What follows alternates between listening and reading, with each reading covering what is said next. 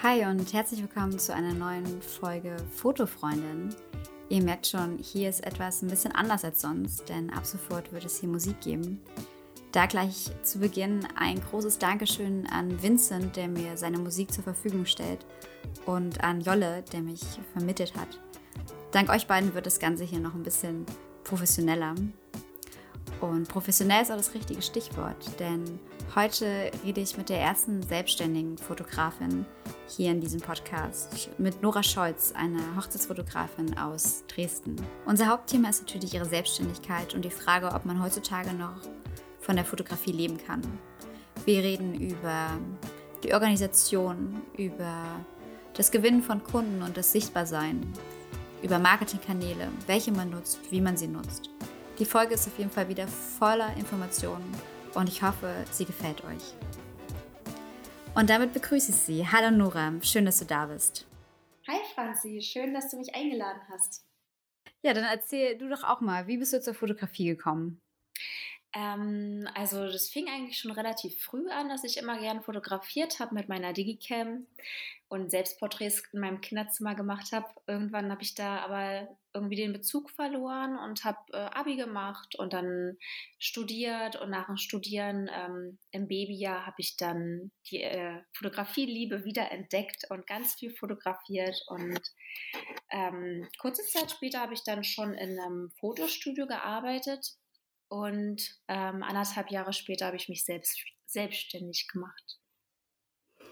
Mhm. Und äh, hat niemand zu dir gesagt, boah, mach das nicht und die Fotografie, damit kann man noch kein Geld verdienen? Ähm, nee, es war eigentlich eher andersrum, dass ich so ein bisschen Zweifel hatte, ob das überhaupt funktioniert, dass man ohne Ausbildung, ohne Studium in dem Bereich arbeiten kann. Aber mein Freund hatte mich dazu ermutigt und gesagt, hey, wenn du da so dafür brennst und das jeden Tag machst und auch besser wirst und da Lust dazu hast, mach das doch einfach zu deinem Beruf. Und ähm, dann in dem Fotostudio, wie kann man sich das vorstellen? Ist so ein so ein ganz äh, traditionelles ähm, Familienfoto und so eine mit Studioecke und ähm, so klassisch mit künstlichem Licht oder wie war das? Das war, naja, es war so eine Mischung. Also es war ein relativ cooles, großes Fotoloft mit viel natürlichem Licht. Aber leider haben wir dort hauptsächlich schon Studioblitze benutzt und Dauerlicht. Und ähm, da gab es zwei verschiedene Ecken. Eine, die war mit einer coolen Tapete und so einem Barocksofa ausgestattet. Und die andere Ecke war mit ähm, weißen Wänden und vielen verschiedenen Papierhintergründen. Da konnte man sich schon recht gut austoben. Aber ich habe ähm, nebenbei trotzdem meine eigenen Sachen outdoor gemacht und habe gemerkt, dass mir das einfach viel mehr Spaß macht. Genau, aber das Studio, da habe ich auch ähm, sehr viele verschiedene Shootings gemacht, von Baby, Babybauch, Pärchen, Porträt, Bewerbung, war alles dabei. Ich äh, hatte eigentlich im letzten Podcast gesagt, ich möchte das Thema nicht wieder anschneiden, aber ähm, du bist ja jetzt so die erste, die selbstständig ist und auch davon lebt. Ähm, Corona, merkst du das denn schon? Ja, auf alle Fälle.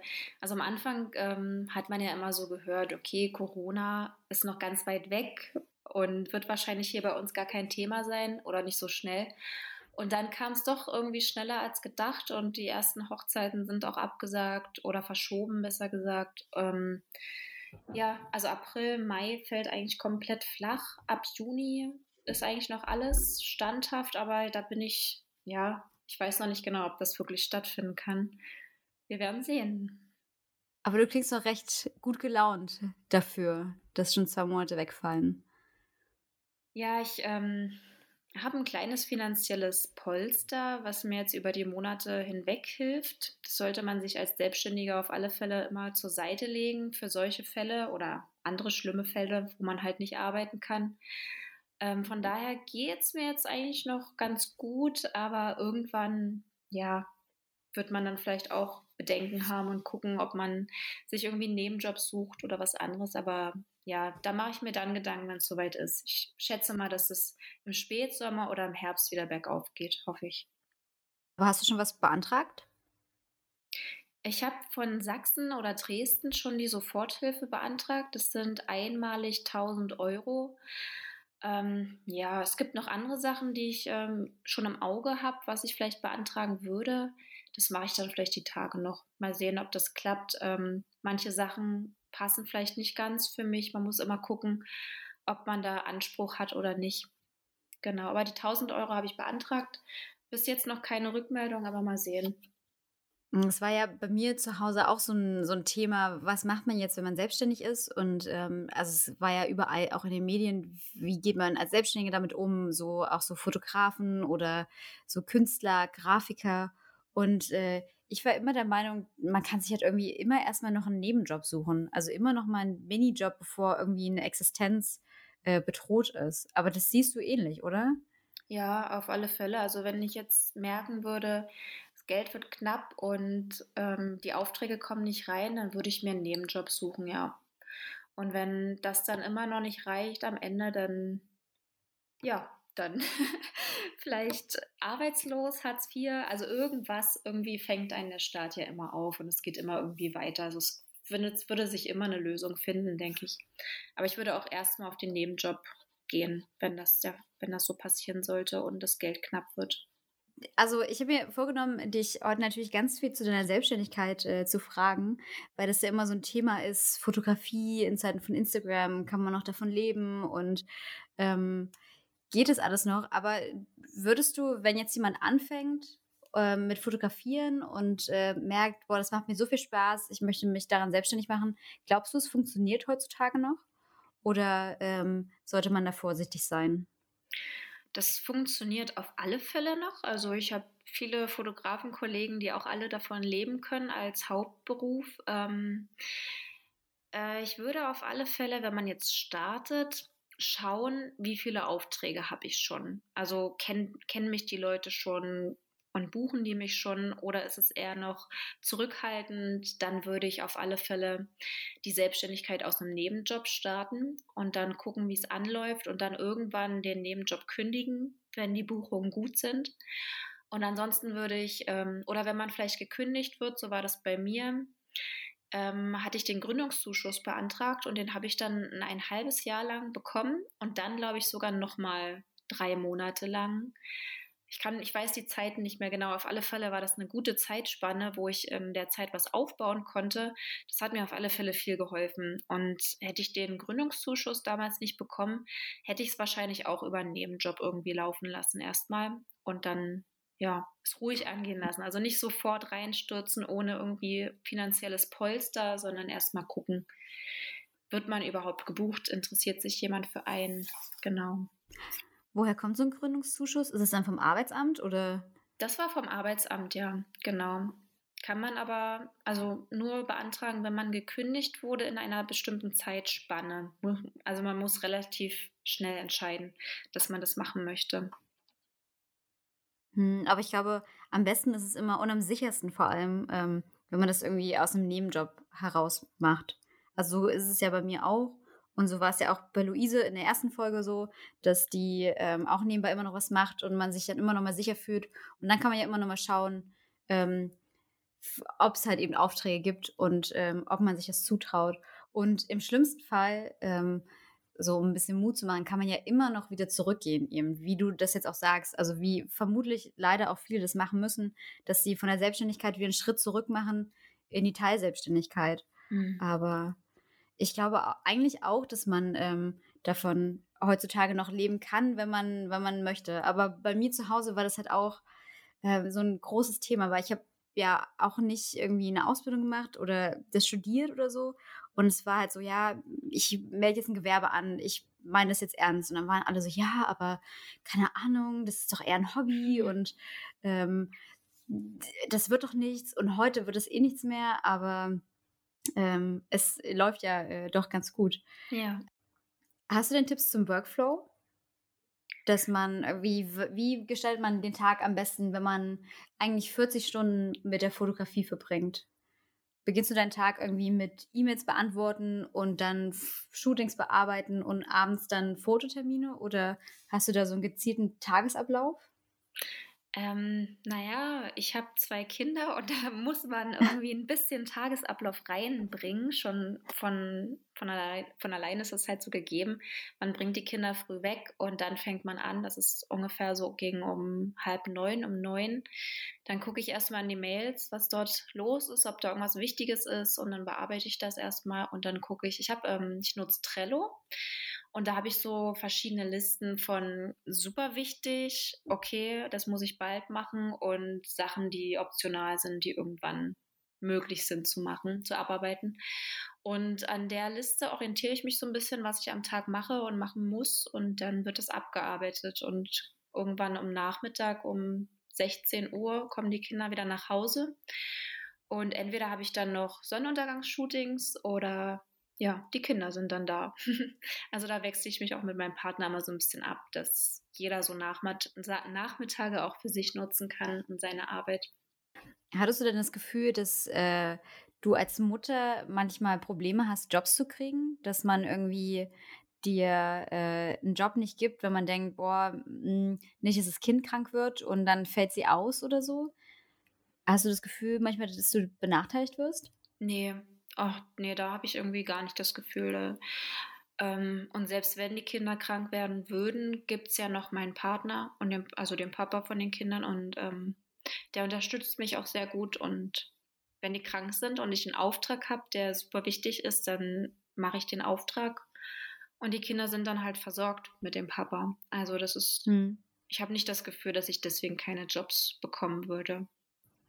Das habe ich, also das ist vermutlich auch so abhängig in welchem Bereich, äh, abhängig davon, in welchem Bereich der Fotografie man sich bewegt, weil ich glaube, so ähm, Werbeshootings und große Editorials und solche Sachen, dann ist es, glaube ich, irgendwie was anderes. Weil da habe ich mhm. zum Beispiel schon mal gehört, dass manche so ein bisschen das Gefühl haben, ähm, dass man eher davor zurückschreckt, eine Mutter zu buchen, weil das Kind könnte ja krank sein und der Termin mhm. ist so wichtig und es ist eben kein Paar-Shooting, was man zur Not verschieben könnte, sondern da hängen halt sehr viele Leute mit dran, Visagisten mhm. und Assistenten und Co. Aber ähm, ich glaube, vielleicht ist es äh, abhängig davon, in welchem Bereich man sich da bewegt. Ja, aber bei Hochzeiten ist es ja auch nicht so. Das ist ja dann auch der eine Tag und der muss sitzen. Und wenn das Kind krank ist, dann ähm, musst du trotzdem zur Hochzeit fahren und jemand anderes muss sich um dein Kind kümmern. Das ist ja eigentlich fast genau dasselbe als wie wenn es ein Editorial-Shooting wäre mit anderen vielen, also von der Wichtigkeit her. Von daher, also es kommt, glaube ich, darauf an, wie gut die eigene Base ist zu Hause, ob jemand da ist, der einspringen kann und auf die Kinder aufpasst. Oder ob es vielleicht Omas und Opas gibt, die immer zur Stelle bereit wären. Wenn ich jetzt komplett alleinerziehend wäre, dann wäre das wahrscheinlich schwieriger. Also definitiv schwieriger, ja. Ja. Du bist ja meistens in der Hochzeitsfotografie. Ne? Ähm, hast du auch andere Bereiche, in die du reinschnupperst? Machst du denn auch sowas wie Editorial oder so? Ähm, würde ich sehr gerne. Also die Hochzeitsfotografie ist auf alle Fälle mein Haupt, mein Hauptbereich und Familien, Babys, Babybauchpaare und Porträts. Aber Mode, Editorials, das ist so mein Traum eigentlich. Also, aber ich glaube, dass es mit Kindern halt wirklich auch schwieriger ist, weil du dann vielleicht auch irgendwo anders hinfliegen musst für längere Zeit, um dort Strecken zu shooten oder so. Und dass ich das, glaube ich, nicht so gut bewerkstelligen könnte. Aber das wäre so der Bereich, in den ich super gerne mehr eintauchen würde. Ja, Mode finde ich äh, von allen auch am spannendsten. Also ich mag das auch, Porträts zu machen, aber so Kleidung in Szene zu setzen oder mit Accessoires zu spielen, das feiere ich total. Also das mag ich echt beim Fotografieren am liebsten. Und ähm, vielleicht ein Tipp für diejenigen, die das auch toll finden oder sich da ausprobieren wollen. Ich habe halt wirklich so angefangen, dass ich mir ähm, Marken rausgesucht habe oder ähm, ja, wenn ich, ich möchte Kleider irgendwie, bestimmte Kleider in Szene setzen oder ich sehe irgendeine eine Brand, die finde ich cool und mit der würde ich gerne zusammenarbeiten, dann muss man sich echt einfach trauen, die anzuschreiben. Was ich immer aber wichtig finde, ist, dass man irgendwie was hat. Mhm. Also natürlich hat man, manche haben schon eine Webseite, viele haben halt einen tollen Instagram-Account, den sie vorweisen können, was ich aber noch richtig cool finde, was halt direkt beim Kunden landet, wenn man den per E-Mail anschreibt. Ähm, ist halt einfach ein Portfolio, was man sich ja, irgendwie zusammenbaut. Da braucht man nicht mal irgendwelche Programme wie InDesign oder so. Das kann man auch ganz einfach bei PowerPoint machen oder so. Ähm, und einfach so ein Portfolio, wo man so ein bisschen was über sich reinschreibt, mhm. ähm, schon ein paar Fotos mit reinpackt und genau, und das halt immer mit in die E-Mail anhängen. Dann wissen die nämlich sofort, was kommt und ähm, wer, ähm, wer schreibt und können sich ein Bild davon machen, ob das überhaupt passt. Weil manchmal kann ich mir vorstellen, dass halt, wenn Marken so einen extra Schritt gehen müssen, du landest irgendwo bei irgendjemandem, der macht die PR oder das Marketing oder keine Ahnung, und dann schreibt jemand hier, ich möchte gerne Fotos von euch machen, und dann an einem stressigen Tag zu sagen, okay, ich klicke jetzt erstmal auf seinen Instagram-Account oder okay, ich kopiere das jetzt, weil der Link funktioniert in der E-Mail nicht und ich gehe auf die Website. Das passiert, glaube ich, nicht so oft. Mhm. Ähm, und das kann man halt ganz einfach umgehen, indem man sofort was in die E-Mail anhängt. Und ähm, was ich auch immer noch ganz gut finde, ist, wenn man schon eine Idee hat, die man ähm, der Marke unterbreiten kann. Also, keine Ahnung, du möchtest schöne Kleider fotografieren und hast Bock, die in einem Feld zu fotografieren, dann schreibst du das halt auch so. Oder du weißt ganz genau, wie du die Klamotten in Szene setzen möchtest. Ähm, dann würde ich es sofort mit anhängen, weil nur so ein, hey, ich bin so und so, ich mache schöne Modefotos, ähm, ich möchte eure Klamotten fotografieren, checkt mal mein Instagram aus. Das machen die nicht. Dafür landen dort viel zu viele E-Mails. Was dann halt beim Mode wieder schwieriger ist, ist halt dann irgendwie Preise zu bestimmen, weil du hast ja dann da ganz andere äh, Nutzungsrechte. Ja, finde ich auch. Ich habe da noch gar keinen Anhaltspunkt, was man da überhaupt nehmen kann und wie so die Preisgestaltung da aussieht. Da bin ich noch ganz Neuling. Vielleicht kannst du dazu was sagen. Ja, Preise. Schreckliches Thema. ähm, ja, also ich mache das so. Ich habe, je nachdem, wie umfangreich ein Job ist, einen Tagessatz und einen Stundensatz. Also, wenn ich weiß, ich mache ein großes Lookbook-Shooting ähm, oder ein Kollektionsshooting, ich bin den ganzen Tag vor Ort, dann natürlich ein Tagessatz. Es ist nur so ein Mini-Editorial ähm, oder ja, dann nehme ich halt einen Stundensatz. So. Und äh, die unterscheiden sich natürlich deutlich. Ähm, Genau, manchmal kommt halt noch ein bisschen was fürs Konzept hinzu, wenn äh, die noch nicht wissen, was sie wollen ähm, oder sagen, wir wollen Fotos im grünen Punkt, überleg dir was. Ähm, dann natürlich auch noch äh, die Erstellung eines Konzepts. Das kostet dann auch noch ein bisschen was, weil da sitze ich ja auch teilweise ein, zwei Stunden dran. Und das möchte ich nicht für umsonst machen. Genau, und dann habe ich erstmal die Sachen. Ähm, immer noch ein bisschen was fürs Equipment, weil Equipment nutzt sich ab. Du kriegst die Kamera ja nicht geschenkt, du musst sie dir wieder kaufen, deswegen ähm, packe ich da immer noch ein bisschen Equipment mit drauf. Das kann man ja auch mit in den Tagessatz reinpacken oder in den Stundensatz. Und ähm, ja, und dann geht es halt darum, wofür wird es genutzt? Ähm, also was sind die Nutzungszwecke? Da unterscheide ich aber nochmal in ein großes Label und ein kleines Label, weil ein großes Unternehmen oder eine große Marke hat eine viel größere Reichweite. Da wird Marketing ganz anders äh, betrieben.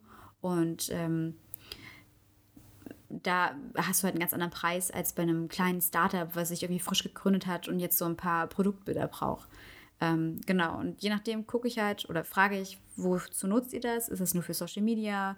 Ähm, schaltet ihr damit Werbung? Werbung sollte immer teurer sein, weil es viel mehr Menschen erreicht. Ähm, oder wird es gedruckt? Kommt es auf die Webseite? Ähm, genau, und dann ähm, schaue ich halt, habe ich mir so ein paar Preispakete gemacht oder bestimmt ähm, 10 bis 15 Fotos für Social Media kosten das, kommt Print dazu, dann kostet das so und so viel extra. Und dann ist es quasi wie so ein Baukasten, nutze ich da. Und ähm, ja, und dann schaue ich halt, ist, ist der Nutzungsumfang sehr groß, dann ähm, wird es halt auch mal ein bisschen teurer. Und mein Tipp, ähm, das finde ich immer sehr schwierig, ähm, immer ein bisschen höher ansetzen ähm, weil du wirst immer runtergehandelt. Von kleinen Labels wirst du runtergehandelt und von großen Labels wirst du genauso runtergehandelt. Und deswegen immer ein bisschen höher ansetzen, ähm, als du eigentlich haben möchtest. Fühlt sich ganz doof an, aber macht halt echt Sinn. Ähm, ja, das denke ich auch. Erstmal schön hoch und mal gucken, vielleicht beißen sie an und wenn nicht, dann gehst du halt runter, aber dann tut es auch nicht so weh, weil du ja eh zu hoch reingegangen bist in das Ganze. So würde ich auch eher denken. Genau, aber es ist so schon schwierig zu entscheiden, was ist die eigene Arbeit wert, was ist der Stundenlohn.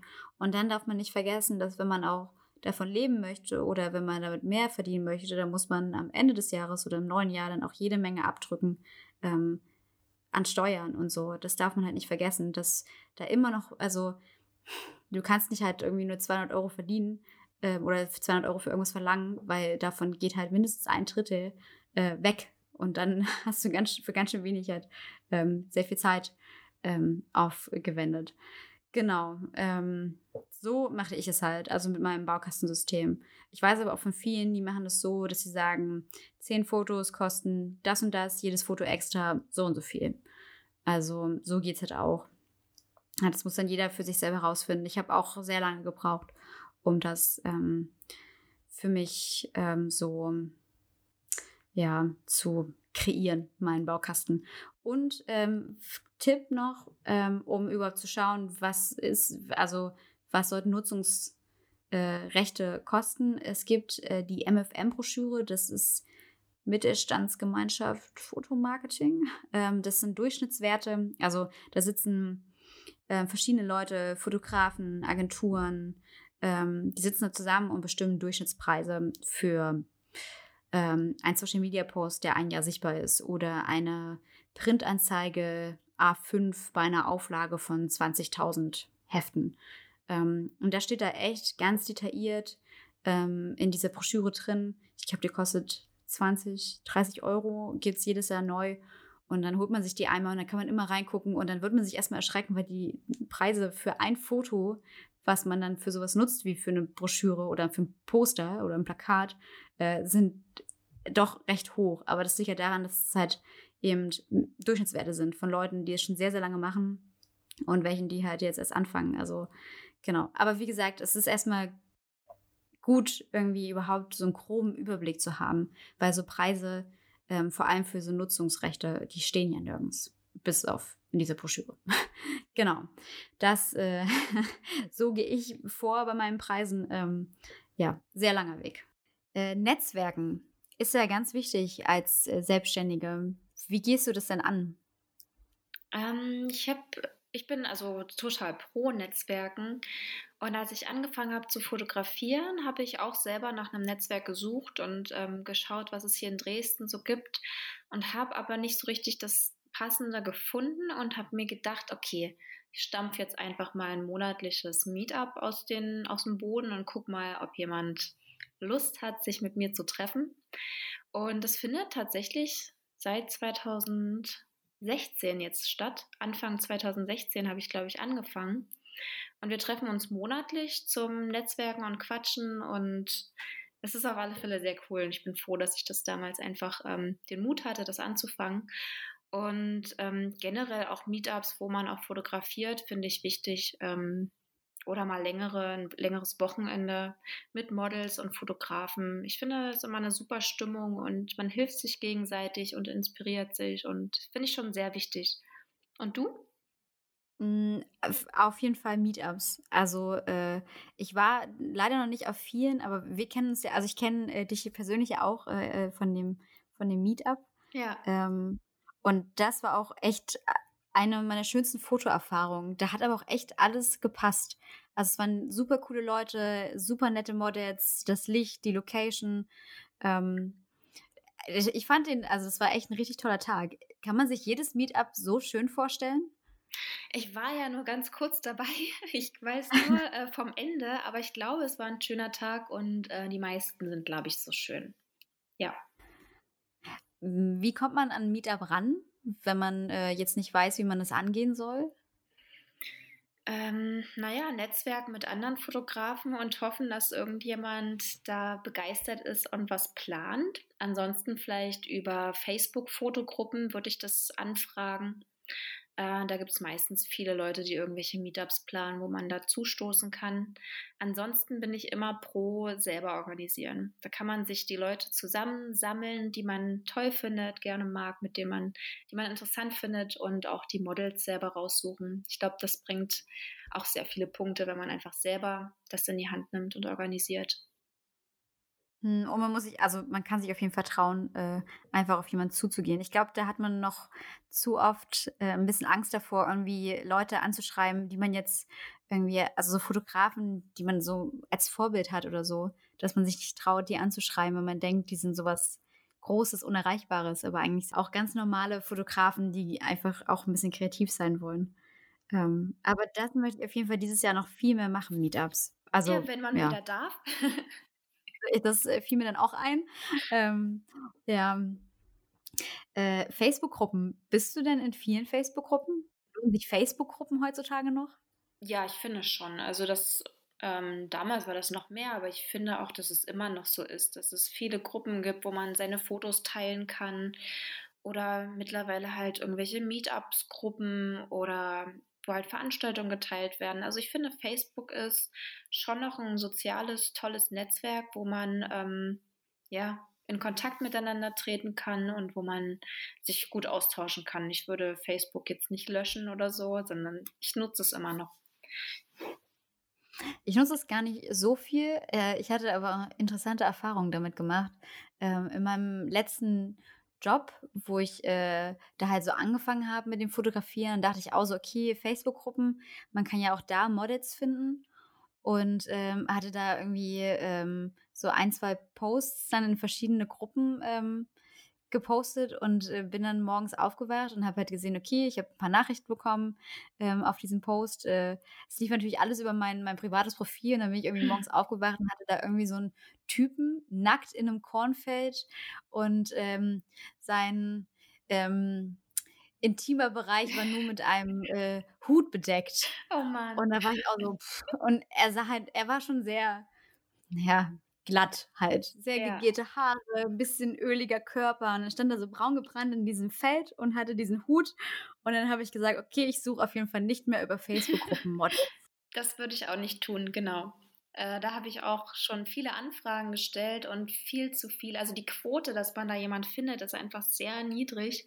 Ich bin immer pro selber suchen. Also keine Posts machen von wegen, ich suche Model, meldet euch, sondern einfach selber gucken, wer gefällt dir. Ähm, such bei Instagram irgendwie nach irgendwelchen Kriterien, vielleicht auch nach einer Stadt oder so, wo du dich halt befindest und dann such, guckst du dir die Leute einfach an und dann muss ja nicht mal ein Model sein. Ich meine, wenn du die, den, den Menschen interessant findest, dann frag ihn einfach, ob er Lust hat auf Fotos. Und dann ist das eigentlich ganz einfach. Einfach anschreiben. Auf jeden Fall. Ich habe das auch gemerkt, ähm, so Modelaufrufe, am Anfang melden sich halt immer so dieselben Personen und mit denen trifft man sich dann auch, aber man kann nicht irgendwie für jedes freie Shooting äh, dann immer dieselben äh, zwei, drei, vier, fünf Personen nehmen. Ähm, und dann ähm, fängt man halt an, selber zu suchen. Und dann habe ich auch so viele Leute noch kennengelernt und äh, also es hat echt äh, viel gebracht, auf Leute zuzugehen, auf jeden Fall. Ja, ich meine, im schlimmsten Fall sagen sie dir ab, aber im besten Fall sagen sie dir zu. Und ähm, eine Absage tut auch nicht weh. Von daher einfach anfragen, finde ich. Ja, oder am, am Anfang. Was ich auch lernen musste, war immer so, wenn man halt äh, sich dann irgendwas getraut hat und es kam nicht das zurück, was man sich erhofft hat, dann war es am Anfang so, boah, ist doch alles doof. Mhm. Ähm, jetzt will die oder derjenige nicht mit mir Fotos machen oder ähm, der möchte nicht daran teilnehmen oder so. Und es war dann immer so, hm, das hat mich immer so runtergezogen, aber ähm, ist irgendwie ganz wichtig, dass man auch immer guckt, dass es halt eigentlich bei anderen Sachen auch klappt. Das fiel mir am Anfang immer sehr schwer. Ich habe immer so kleine Tiefs, die waren immer so präsent und eigentlich hat alles voll gut geklappt und dann war halt so eine Sache, die mir nicht geklappt hat und die hat mich voll runtergezogen. Aber ähm, funktioniert immer besser, dann sich vor Augen zu führen, dass es auch anders geht. Ja. Äh, ich würde ganz gerne mal auf dem Buch zu sprechen kommen. Äh, das habe ich natürlich auch hier zu Hause äh, liegen. Meine Oma hat es mir zu Weihnachten geschenkt. Oh, wie cool. Ähm, wer kam denn auf die Idee, dieses Buch zu machen? Ähm, ich glaube, der Verlag kam auf die Idee, dieses Buch zu machen. Der hat mich auch angeschrieben und gefragt, ob ich Lust hätte, an einem Buchprojekt mitzumachen. Und ich war da erstmal ein bisschen skeptisch, habe überlegt, hm, ein Buch ist ja schon eine krasse Sache, eine große Sache und ähm, habe mir dann mal den Verlag angeguckt, wer das denn eigentlich ist. Und dann war das schon eher so einer der größeren Verlege, die so in die ähm, Wissensbücher und Fotografiebücher geht. Und dann war ich sofort, ja klar, ich mache mit und ich habe Lust drauf und ich will das unbedingt. Jetzt nicht, weil das irgendwie viel Geld bringt, sondern einfach, weil man ja selber sowas schafft und dann halt selber stolz auf sich ist, dass man sowas geschrieben hat. Hm, ist auch eine richtig coole Sache. Also, mir gefällt es auch, wie ihr das so aufbaut und es hat ähm, es hat alles mit drin, was man irgendwie wissen muss. Wie habt ihr das dann aufgeteilt? Wer was macht? Also wir hatten verschiedene Themenvorgaben vom Verlag und da konnten wir uns dann was davon aussuchen, was halt am besten zu unserer Fotografie passt. Wir konnten aber auch selber was äh, vorschlagen. Und ich glaube, Social Media hatte ich dann vorgeschlagen und bestimmte Sachen, wo wir gesagt haben, okay, das, darüber kann ich besser schreiben, da weiß ich mehr Bescheid und das, ja, das ist halt mein Thema, deswegen muss das ins Buch. Also wir waren schon recht frei bei der Themenwahl, aber bestimmte Sachen waren auch vorgegeben. Wie lange habt ihr dran gesessen? Ich glaube ungefähr von Weihnachten bis Oktober, ungefähr ein halbes Jahr, schätze ich. Das Buch ist ja auch nicht die einzige Sache, äh, wo du so Artikel drin schreibst. Du machst es ja auch eben in dieser Zeitung regelmäßig, glaube ich, oder? Ja, momentan darf ich bei Digital Photo, das ist eine ähm, Fotozeitschrift, darf ich Artikel schreiben ähm, an der Zahl 6 und da erscheint jetzt ähm, in jedem Heft eine, eine kleine Serie, zu, also vor allem eher zu Lightroom und Photoshop. Und ja, da bin ich auch sehr froh, dass sie mich da irgendwie engagiert haben. Ähm, jetzt kommt bald das zweite Heft raus und das dritte schreibe ich gerade schon und muss ich dann nächste Woche abgeben. Da geht es dann um Beauty-Retusche. Ist auf alle Fälle voll cool und ja, freut mich, dass ich da mitmachen darf. Magst du erzählen, wie du da rangekommen bist? Also sind die auch auf dich zugekommen? Ähm, ich habe in der Digital Foto, habe ich schon mal früher, ich weiß gar nicht, vor zwei, drei Jahren, hatten die mich mal angefragt, ob die ein Foto von mir drucken können. Die haben immer so einen Inspirationsbereich, wo sie einfach nur ein Foto von bestimmten Fotografen zeigen. Und äh, da habe ich gesagt, ja klar, könnt ihr gerne machen und ähm, war auch ohne Bezahlung. Und jetzt ähm, hatten die mich dann angefragt. Die hatten mich, glaube ich, noch im Hinterkopf und haben auch das Buch gesehen und haben dann gedacht, okay, die Nora schreibt gern, dann machen wir doch mal eine größere Serie mit ihr. Genau, so kam das. Richtig cool. Wie, also ist es dann immer Zufall, dass äh, irgendwie ein Verlag auf dich zukommt oder eben äh, so, eine, so ein Magazin? Oder ja. machst du dafür irgendwas? Nee, bisher habe ich dafür irgendwie nichts gemacht. Es kam irgendwie auf mich zu. Da bin ich auch total froh drüber. Ich frage mich selber manchmal, äh, wie die auf mich kommen. Aber ich glaube größtenteils über Instagram, schätze ich jetzt mal. Ähm, ja, aber am Anfang waren das wirklich so, auch in der Canon-Foto. Die hatten auch mal angefragt für ein, ein einzelnes Foto oder immer mal eine kleine Strecke oder ein Interview ich glaube, irgendwann hat das angefangen, wo die ein Foto von mir zeigen wollten und dann fing das dann so ein bisschen an, dass die anderen Zeitungen mich auch gefragt haben. Es war einfach Zufall und ich bin da sehr froh drüber, dass sie mich irgendwie gefunden haben. Ist auch eine richtig coole Sache. Und äh, ich kann mir gut vorstellen, dass es dann, wenn, wenn man einmal auftaucht, dass es dann so ein bisschen ins Rollen kommt. Aber da ist ja dann das Stichwort äh, präsent sein auf Instagram und äh, sämtlichen Marketingkanälen. Welche nutzt du denn für dich als selbstständige Fotografin? Ich ähm, nutze meine Website auf alle Fälle. Die ist mir sehr wichtig, dass das aktuell ist und dass ich da gut aufgestellt bin und dass man mich findet. Das ist also für meine Hochzeiten total wichtig. Ähm, Facebook nutze ich auch, aber habe ich am Anfang mehr genutzt, aber trotzdem hin und wieder zeige ich da mal ein Foto oder einen Beitrag oder einen Blogbeitrag, den ich auf der Website veröffentlicht habe. Ähm, Haupt-Social-Media-Kanal ist auf alle Fälle Instagram. Da versuche ich täglich oder alle zwei Tage mal ein Foto zu posten und habe da auch einen Account für meine Porträts und auch einen für Hochzeiten. Und sowas wie Behance oder wie das heißt? Ja, das habe ich auch, aber ähm, bin ich jetzt ehrlich gesagt nicht so oft. Da kann man ganze Serien veröffentlichen, was ich eigentlich ganz cool finde. Ähm, ja, da machst du mal ein komplettes Shooting fertig und betitelst das und dann machst du das nächste Shooting da rein. Das ist, ich weiß nicht, ähm, da werde ich jetzt noch nicht ganz so oft gefunden, deswegen nutze ich das, glaube ich, nicht, aber ich glaube, das ist ganz cool für irgendwelche Firmen, die dich finden, weil sie dann halt komplette Strecken von dir sehen können. Glaubst du, du hast ja auf deiner Webseite auch einen Blog. Ja. Glaubst du, der bringt irgendwie auch nochmal was? Also vor allem, wenn man so einen Blog gut betreibt, ist es ja auch ein Zeichen dafür, dass man ähm, Spaß am Schreiben hat. Glaubst du irgendwie, ähm, das ist auch noch ein guter Kanal, ähm, um Marketing zu betreiben? Oder Newsletter? Hm, Newsletter habe ich nicht, aber kann mir schon vorstellen, dass das wirklich was bringt, wenn man das richtig macht und den Leuten nicht zu sehr auf die Nerven geht mit den 1000 E-Mails. Ähm, ich habe noch keinen Newsletter, hm, weiß noch nicht, ob ich einen mache, aber ähm, den Blog, den Blog finde ich schon wichtig, um da einfach den Leuten zu zeigen, dass man von bestimmten Bereichen Ahnung hat oder dass man halt Tipps gibt oder zu irgendwelchen Bereichen Position bezieht ähm, oder einfach ja, Inspiration bietet. Ich meine, so viele Blogbeiträge habe ich noch nicht, aber ich glaube, das ist schon wichtig, dass man da ab und zu mal einen neuen Artikel schreibt. Man kann die ja zum Beispiel auch auf Pinterest teilen. Das bringt auf alle Fälle viele Punkte.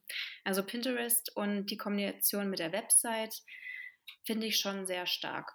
Also zum Beispiel teile ich auch Bilder von meinem Portfolio, von der Website auf Instagram, äh, auf Pinterest meine ich. Und da ist schon eine gute Reichweite vorhanden. Dass du dann die Fotos, mm, also du kannst ja bei Pinterest gibt es ja verschiedene Wege, das hochzuladen. Einmal, dass mhm. du es halt eben, du hast einen Account und lädst es hoch und verlinkst die Website. Oder du pinst es von irgendwelchen Webseiten auf deine Pinwände. Welchen Weg gehst du dann da?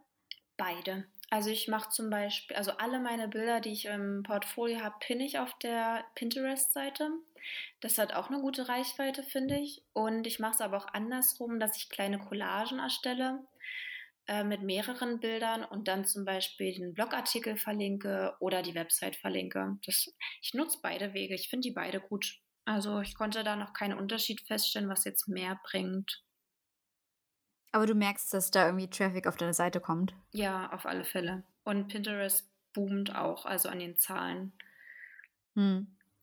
Ich glaube, das ist total unterschätzt. Auch für Marken ist das äh, mhm. immer so eine Sache. Alle sind, im, also es ist halt schwierig, weil Pinterest kann man ja manchmal nicht ganz so richtig verfolgen, weil manche gehen nicht auf den Link. Mhm. Aber ich glaube, man tummelt sich halt so viel und wenn einem eine Sache gefällt, ob man jetzt nur auf den Link geht oder es äh, dann ähm, organisch eingibt ähm, in die Suchleiste, dann landet man immer auf der Homepage. Und ich glaube, das ist so ein Geheimtipp irgendwie noch, um selber sich selbst zu vermarkten. Ja, also ich finde Pinterest auch super wichtig und ich habe da tatsächlich sogar schon Hochzeitsanfragen drüber bekommen und war so, wow, ihr habt mich über Pinterest gefunden. Und die haben halt bestimmte, ich glaube, Vintage-Hochzeit oder so gesucht und dann waren mehrere Bilder, die so denselben Stil hatten. Und dann hat sie in den Schlagworten auch gesehen, dass, es, dass da immer Dresden steht. Und dann hat sie mal auf die Website geguckt und dann, ja, also da habe ich auch schon Hochzeitsanfragen und deswegen nehme ich Pinterest auch wichtig. Das ist schon, sollte man betreiben, finde ich. Hm, suchst du dann auch viel, also du kannst ja auch Workshops besuchen und äh, ich weiß nicht, es gibt ja, das ganze Internet ist voll mit Tipps, wie setze ich die richtigen Hashtags und was muss da drinne stehen in so einer Beschreibung. Suchst du dann viel danach oder ist das alles Gefühl und Ausprobieren? Hm, ich habe bis jetzt noch keinen Pinterest-Workshop besucht oder gebucht. Ähm, das ist bei mir alles Gefühl. Also ich benutze dort Hashtags und Schlagworte, die halt passend sind wirklich auf meine Bilder und auf das, was ich, also auf die Kunden, die ich gerne ähm, anziehen möchte. Und ich glaube, das ist einfach Gefühl und ähm, ja. Klar, die Leute, die sich unsicher sind, die, denen würde ich schon empfehlen, vielleicht so einen Online-Workshop zu buchen, damit man so einen kleinen Einblick bekommt. Aber selbst auf YouTube findet man da schon viele Anleitungen, wie man Pinterest nutzt. Und dann würde ich eher erstmal darauf gehen und gucken, ob einem das weiterhilft. Und dann kann man immer noch was Bezahltes buchen, finde ich. Es gibt ja auch wahnsinnig viele Blogs und äh, Blogger, die über oder auch Agenturen, die Blogartikel darüber schreiben, wie man solche Kanäle nutzt. Ich sammle mir das immer alles äh, zu, ich habe immer, ich erzähle jedes Mal von irgendwelchen Heftchen und dass ich mir alles irgendwo aufschreibe, aber ich habe echt so kleine Heftchen, wo ich mir dann so Tipps reinschreibe, weil man liest dann mal irgendwas und denkt sich, oh ja, macht Sinn, ähm, jetzt, keine Ahnung, die Hashtags zu benutzen oder alles mit einem Balken zu trennen oder so. Das machen zum Beispiel viele auf Pinterest, dass man das mit diesem geraden Strich trennt. Und ich schreibe mir das dann alles immer so ein bisschen auf und habe das dann so komprimiert. Man kann es ja auch mit dem Computer schreiben, aber ich finde es auf jeden Fall sehr hilfreich, dass man sich jetzt alles so ein bisschen, wenn man es wirklich ernsthaft betreiben möchte, und ich glaube, das ist auch ganz wichtig, wenn man sich selbstständig machen möchte, dass man halt irgendwie, man muss sich ja viel selber aneignen. Und mhm. äh, dann finde ich es, glaube ich, ganz wichtig, dass man in solche Bereiche mal reinschaut und sich das mhm. dann zu notieren. Was ich jetzt auf jeden Fall noch machen muss, ist, ist SEO, also Suchmaschinenoptimierung mhm. für die Webseite. Nutzt du sowas? Also ich hatte meine Website ähm, von einem Computermenschen bauen lassen. ähm, und SEO hat er schon ein bisschen mit beachtet, aber ich habe das schon selber noch angepasst im Nachhinein und die Texte und man schreibt ja immer mal wieder um und dann guckt man, ist das noch aktuell? Und ich habe schon darauf geachtet, dass bestimmte Begriffe fallen oder dass ich halt in den Blogbeiträgen auch alles so einstelle und reinschreibe, dass SEO optimal, optimal ist quasi. Und ich glaube, das hilft schon, ja. Oder wenn man eingibt Hochzeitsfotograf Dresden, dann ist es ja ganz toll, wenn man ganz weit oben steht. Deswegen muss man auch auf solche Sachen achten. Ähm, ich war ganz lange irgendwie auf Seite 3, wenn man Hochzeitsfotograf Dresden sucht. Und dann habe ich mich wirklich jetzt den ganzen Januar mit meiner Website beschäftigt und halt Blogbeiträge geschrieben, Texte umgeschrieben, neue Bilder, alles mit Pinterest verlinkt. Und so von einem Tag auf den anderen war ich dann auf Seite 1. Also es lohnt sich definitiv da Zeit reinzustecken. Das kann ich nur jeden ermutigen, da viel dran zu machen, dass man da gefunden wird.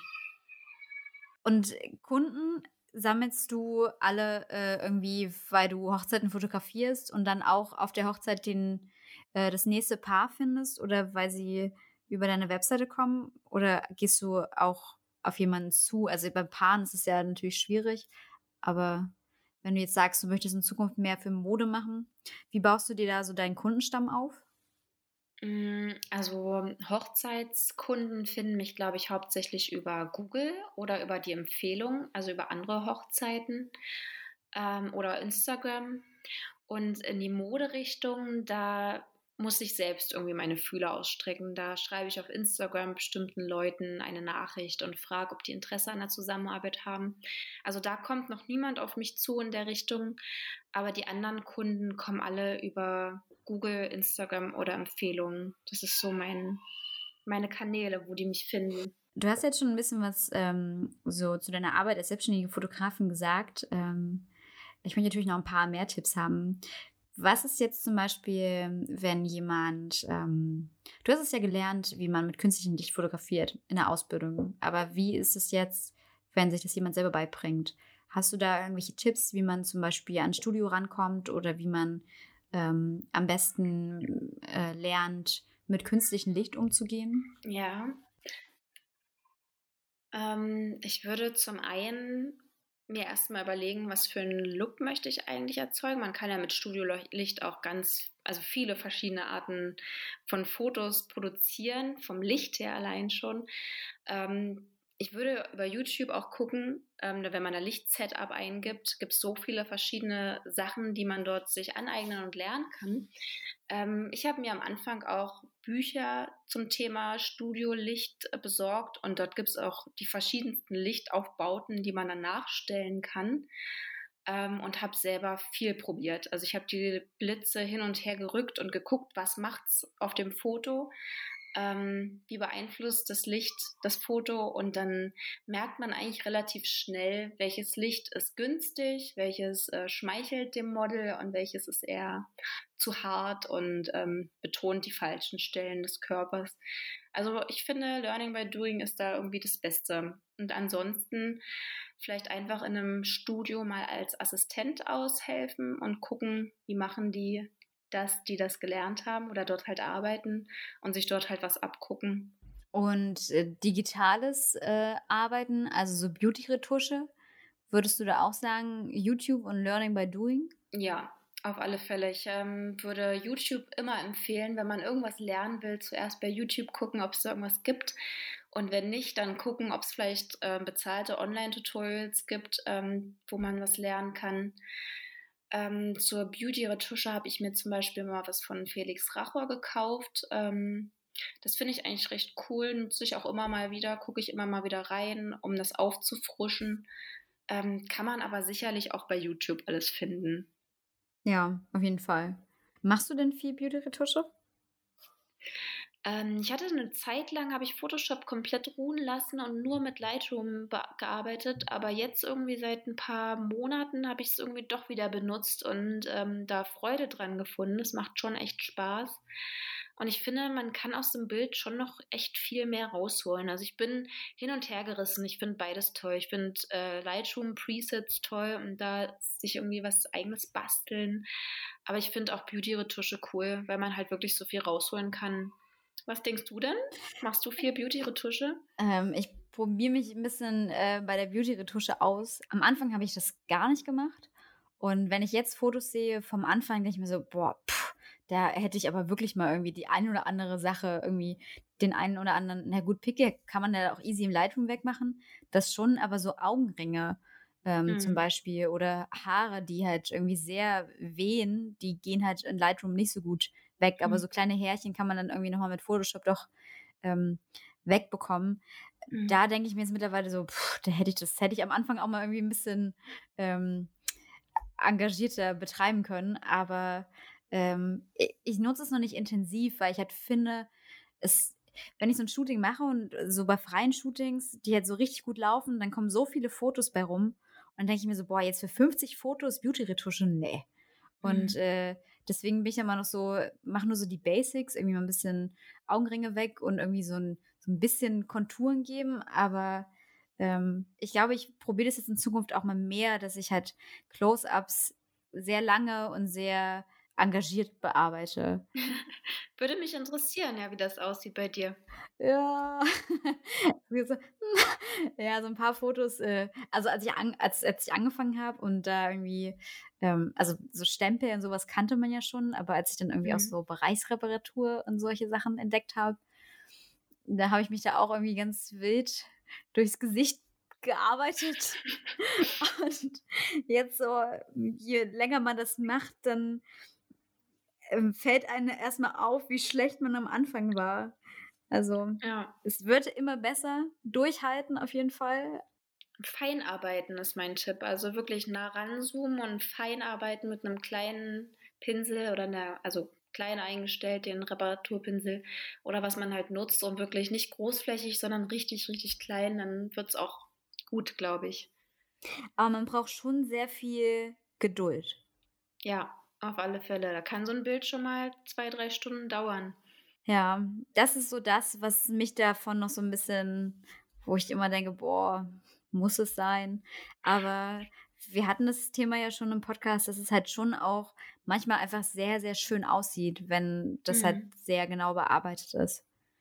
Ja, vor allem, wenn man so den Vergleich sieht, was kann ich mit Lightroom rausholen und wie sieht es aus, wenn ich tatsächlich Photoshop noch nutze? Dann, wenn ich den Vergleich sehe, dann denke ich mir, ey, auf alle Fälle Photoshop, weil danach sieht das Bild einfach viel frischer und besser aus als in Lightroom und deswegen nutze ich gerade auch irgendwie doch mehr Photoshop, weil ich weiß, dass es dann irgendwie hochwertiger aussieht oder schöner. Aber Lightroom, ja, andere Leute, die nur Lightroom nutzen, die machen auch so super schöne Fotos damit. Und vielleicht liegt es auch an mir, dass ich Lightroom nicht richtig nutze, ähm, kann auch sein. Ich nutze auch ab und zu, ähm, das heißt Alien Skin. Das ist ein Plugin. Ähm, das mache ich ab und zu am Ende, wenn es passt, nochmal drüber. Da gibt es auch viele verschiedene ähm, vorgefertigte Looks, die man auch mit verschiedener Deckkraft nutzen kann. Ähm, das sieht auch manchmal ganz cool aus. Also, wen das interessiert, kann das ja mal googeln. Und ja. Was macht es dann? Ähm, also wenn du dein Bild fertig hast, drückst du auf das Plugin und dann öffnet sich quasi das neue Programm. Und da gibt es viele verschiedene Presets, sage ich mal so. Und da, die kannst du auch alle nochmal verändern. Also es ist ähnlich wie Lightroom eigentlich. Ähm, und dann kannst du da auch so eine Art Farblook erstellen und dann switchst du wieder zu Photoshop und dann änderst du vielleicht nochmal die Deckkraft davon, von dem Look und dann ist das auch nochmal eine andere Farbbearbeitung. Ähm, Capture One gibt es auch noch. Das hatte ich auch mal eine Weile ausprobiert. Das war eigentlich auch ganz cool, aber es war mir ein bisschen zu umfangreich. Da hatte ich irgendwie nicht die Muße und Zeit, mich da reinzufuchsen. Aber das ist auch ganz cool. vielleicht noch eine Frage zur Selbstständigkeit. Steuerberater, wie machst du das? Alles selber oder hast du da einen Tipp, wie man am besten mit seinen Finanzen zurechtkommt? Am Anfang meiner Selbstständigkeit hat das meine Schwiegermama gemacht. Ähm, die kennt sich damit ziemlich gut aus, aber jetzt, wo ich halt auch umsatzsteuerpflichtig bin, habe ich mir einen Steuerberater gesucht. Der ist auch ziemlich bekannt und hat sich auf Fotografen spezialisiert. Ich bin auch echt froh, dass ich jemanden habe, der das für mich macht, weil ich da absolut keinen Durchblick habe. Ähm, ich gebe dem einfach meine Einnahmen, Ausgaben und der macht den Rest für mich und sagt, was ich wohin überweisen muss und dann war es das. Also alleine würde ich mir das nicht zutrauen, das zu machen. Also wenn ich mich da richtig reinfuchse, würde es bestimmt klappen, aber ich habe nicht die Zeit und Muße dazu. Deswegen, das, was ich abgeben kann, gebe ich gerne ab und dann ist es auch sicher, dass ich da nichts falsch mache. Wie machst du das? Hast du jemanden, der das für dich macht? Äh, nee, ich bin dafür zu geizig. ähm, also ich nutze da, äh, ich nutze so eine, so eine Steuersoftware ähm, oder so eine Buchhaltungssoftware, so ist das. Ähm, und dann habe ich halt meine Belege, die scanne ich halt ein. Man kann die sogar abfotografieren, ähm, aber ich mache das ganz oldschool mit Scanner. Und ähm, dann ist das Programm schon ziemlich schlau und weiß halt schon, ähm, was das für eine Belegnummer ist und wie hoch der Rechnungsbetrag ist und so. Und dann wähle ich halt aus, ist das jetzt, ähm, sind es Reparaturkosten für die Kamera zum mhm. Beispiel oder waren das Fahrtkosten, ähm, sind es Arbeitsmittel, ist es Büromaterial und ähm, genau, und dann ähm, kategorisiert das so ein. Ich glaube, bei, dem, bei dieser, bei den ganzen Steuerbuchhaltungszeug gibt es immer so Positionen und das macht halt das Programm für mich. Da muss ich überhaupt nicht nachdenken. Ähm, genau, das ist auf jeden Fall ziemlich, ziemlich cool. Ähm, ich habe auch einen Überblick, wie sind meine Einnahmen, was habe ich schon ausgegeben. Ähm, und am Ende des Monats ähm, mache ich das, äh, also kann ich meine ähm, Umsatzsteuervoranmeldung auch darüber machen. Ähm, das kennt natürlich meine Steuernummer, äh, das Ding, und weiß halt auch, wer ich bin. Und dann ähm, weiß es auch, an welches Finanzamt das gehen soll. Und das funktioniert echt gut. Ja, ist doch super, wenn das auch so klappt, dass du das alleine machen kannst. Dann, ja. dann also wenn du dir da sicher bist, dass das alles gut ist und du das, ähm, das Programm toll ist, dann würde ich das auch so beibehalten. Ja, aber bei mir, ich wollte es einfach, einfach abgeben, weil, ja, es ist eine Sorge weniger und dann ist alles safe. Auf jeden Fall. Ich glaube, wenn man, wenn man ähm, davon lebt, ist es auch immer noch was anderes, ähm, als wenn man äh, jeden Monat so ein bisschen was dazu bekommt. Also es sind ja dann ganz andere Beträge in ganz anderen Summen. Und mhm. äh, da mhm. hängt auch ein bisschen mehr davon ab, ähm, wenn man das halt ähm, als seine Haupteinnahmequelle hat. Aber du hast als Kleingewerbe äh, gestartet, klingt so.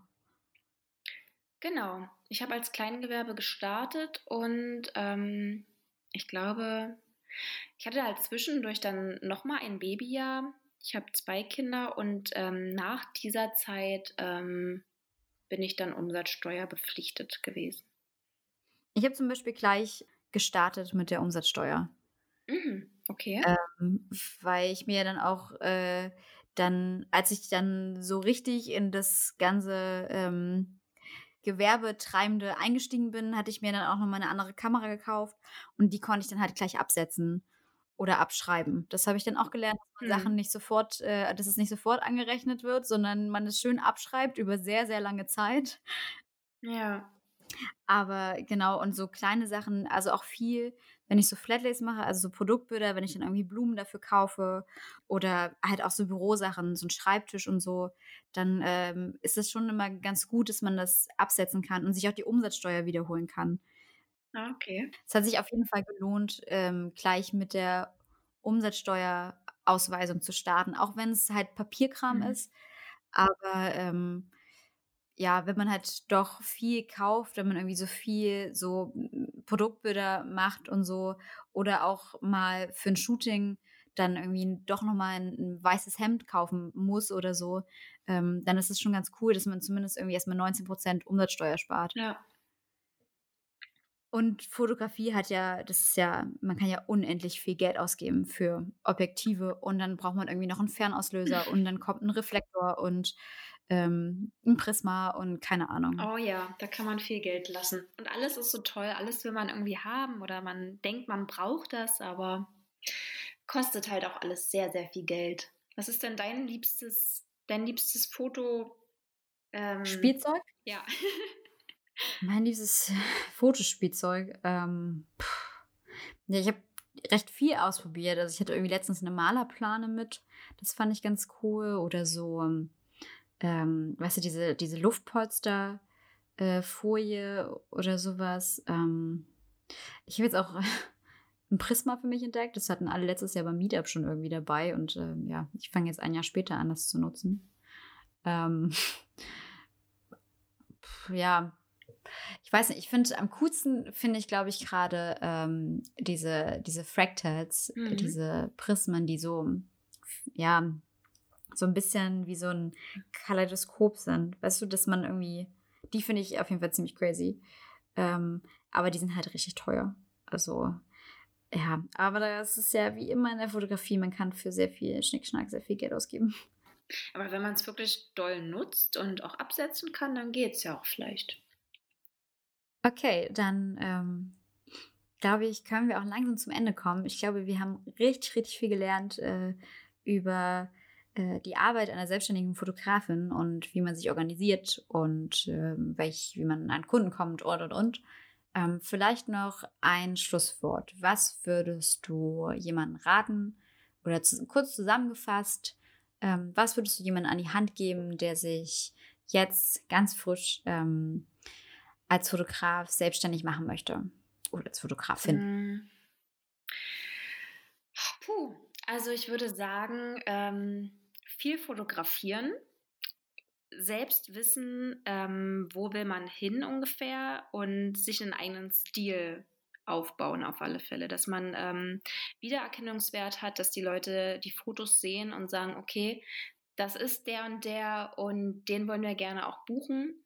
Also ich glaube, dass es am Anfang schon wichtig ist, dass man ein gutes Portfolio hat, was einheitlich ist, was Wiedererkennungswert hat und dass man eine gute Website hat, die man auch findet im Internet, dass die Leute einen sehen oder dass man halt bei Instagram gut aufgestellt ist. Ähm, also es ist wichtig, dass du einen guten Stil hast, den man wiedererkennt, dass man dich irgendwo findet und ich glaube, der Rest kommt dann von ganz alleine. Würde ich jetzt mal so sagen. Und außerdem Mut haben, dass man Dinge ausprobiert, dass man Leute anspricht oder dass man auch potenzielle Kunden anspricht, ähm, dass man einfach rausgeht und nicht in seinem Kämmerlein sitzt und ähm, weint, dass niemand einen findet und niemand einen bucht, sondern einfach rausgehen, Netzwerken, mit anderen Fotografen reden, mit anderen Firmen reden und ähm, ja, sich zeigen quasi. Das war doch ein schönes Schlusswort. Vielen Dank, dass du da warst. Ich habe mich auch sehr gefreut. Das war ein super schönes Gespräch und ähm, ich wünsche dir mit deinem Podcast noch viel Erfolg und freue mich auf alle nächsten Folgen, die du so aufnimmst. Dankeschön. Und das war es auch schon wieder mit einer Folge Fotofreundin. Ich hoffe, ihr konntet genauso viel lernen wie ich und ihr hattet jede Menge Spaß beim Zuhören. Falls ihr noch Fragen habt oder Anregungen, falls ihr Gäste habt, die ihr unbedingt in diesem Podcast hören wollt, dann könnt ihr mir jederzeit schreiben über Instagram, über per E-Mail, wie euch das am liebsten ist. Ich freue mich über jede Nachricht und ich wünsche euch eine schöne Zeit. Bis zur nächsten Folge.